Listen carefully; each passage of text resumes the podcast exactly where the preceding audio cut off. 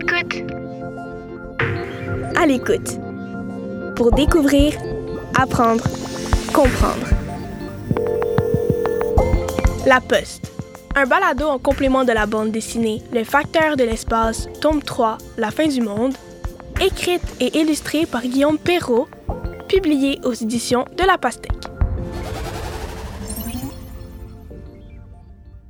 La Poste.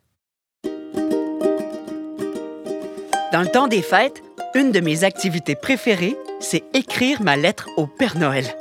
Bah oui, je sais que je suis un peu trop grand pour ça maintenant, mais c'est pas grave. J'écris aussi à mes amis puis aux membres de ma famille pour leur souhaiter un bon anniversaire quand la date approche. Et quand je suis en vacances, j'écris des cartes postales. Et puis toi, est-ce que tu écris des cartes postales? Des cartes euh, du temps des fêtes? Ou même des lettres? Oh mais, est-ce que tu t'es déjà demandé comment ça fonctionne, la poste? Oh, c'est ce qu'on va découvrir tout de suite! Moi, ça m'intrigue tellement de savoir comment mes lettres se rendent d'une adresse à une autre.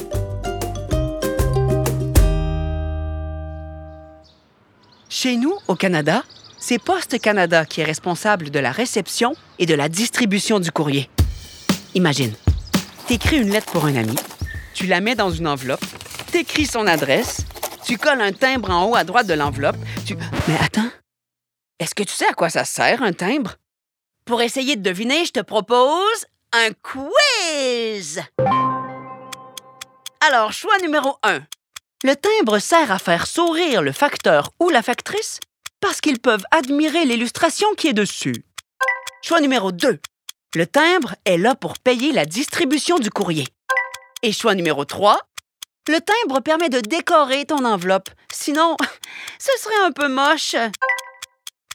Et la bonne réponse est... Le choix numéro 2.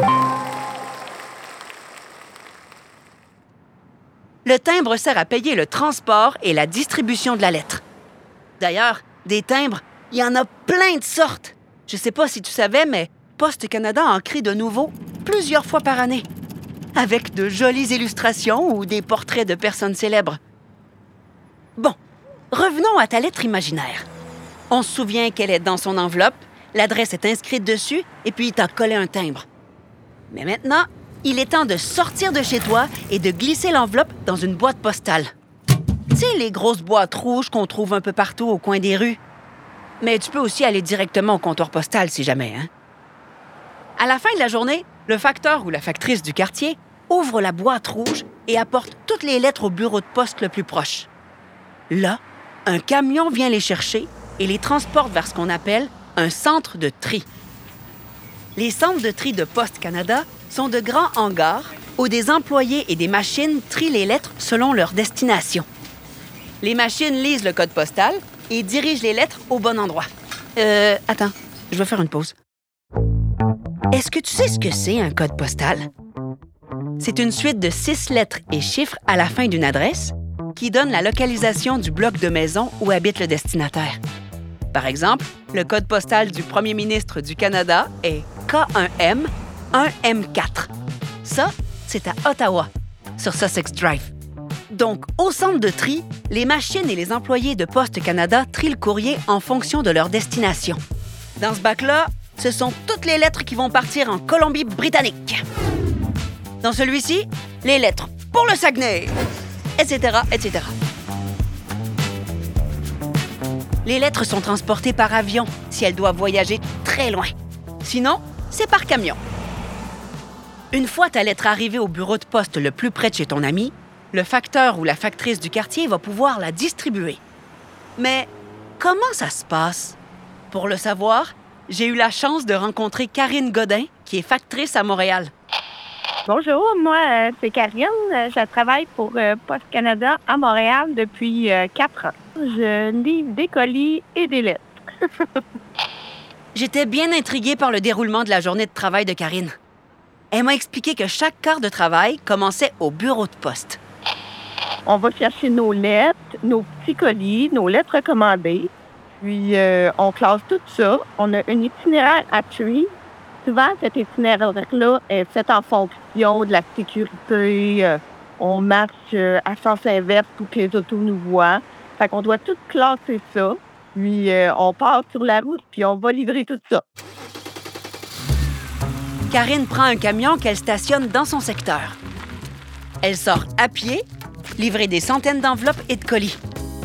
Quand elle a terminé avec le premier secteur, elle reprend le camion, se stationne plus loin et recommence à livrer lettres et colis, toujours à pied, en suivant son itinéraire.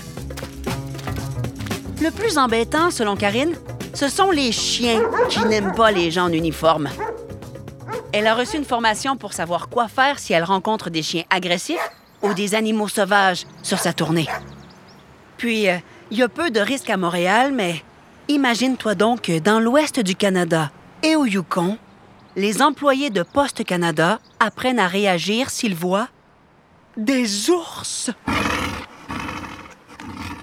Moi, ce qui me préoccupait beaucoup, c'était de savoir si l'hiver était pas trop difficile pour Karine. C'est sûr qu'on doit travailler avec la température, mais tu sais, Post Canada, ils nous habillent de la tête aux pieds, jusque même la crème solaire, euh, on a tout, tout, tout, on est bien. On a nos gros manteaux qui sont fournis, on a nos pantalons, on a des pantalons pour mettre par-dessus nos pantalons, on a des souliers, des bottes, puis on peut même avoir des bottes à crampons avec des petits pics qui grippent bien euh, après la neige et la glace. La saison préférée de Karine pour distribuer le courrier, c'est l'automne. Elle dit qu'au printemps, ça mouille trop, qu'en été, il fait très chaud, puis qu'en hiver, ben, il fait froid.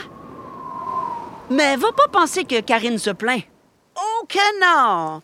Elle adore son travail. Euh, ben moi, qu'est-ce que je préfère dans mon travail, c'est que on sort dehors. Moi, j'adore être dehors. Puis euh, les gens, on dirait, sont toujours de bonne humeur quand ils nous voient. euh, toujours un beau salut. Ils nous voient qu'on a les mains pleines, ils ouvrent la porte. les facteurs, ils ont de l'air toujours heureux. c'est l'impression que peut-être qu'on donne, mais que c'est un beau travail. C'est ça. Pour finir, j'ai demandé à Karine ce qui arrive avec les lettres au Père Noël. Mais la seule chose qu'elle a pu me dévoiler, c'est que Poste Canada envoie les lettres au pôle Nord et que là-bas, ce sont les lutins qui se chargent de les ouvrir. Le reste, c'est un secret.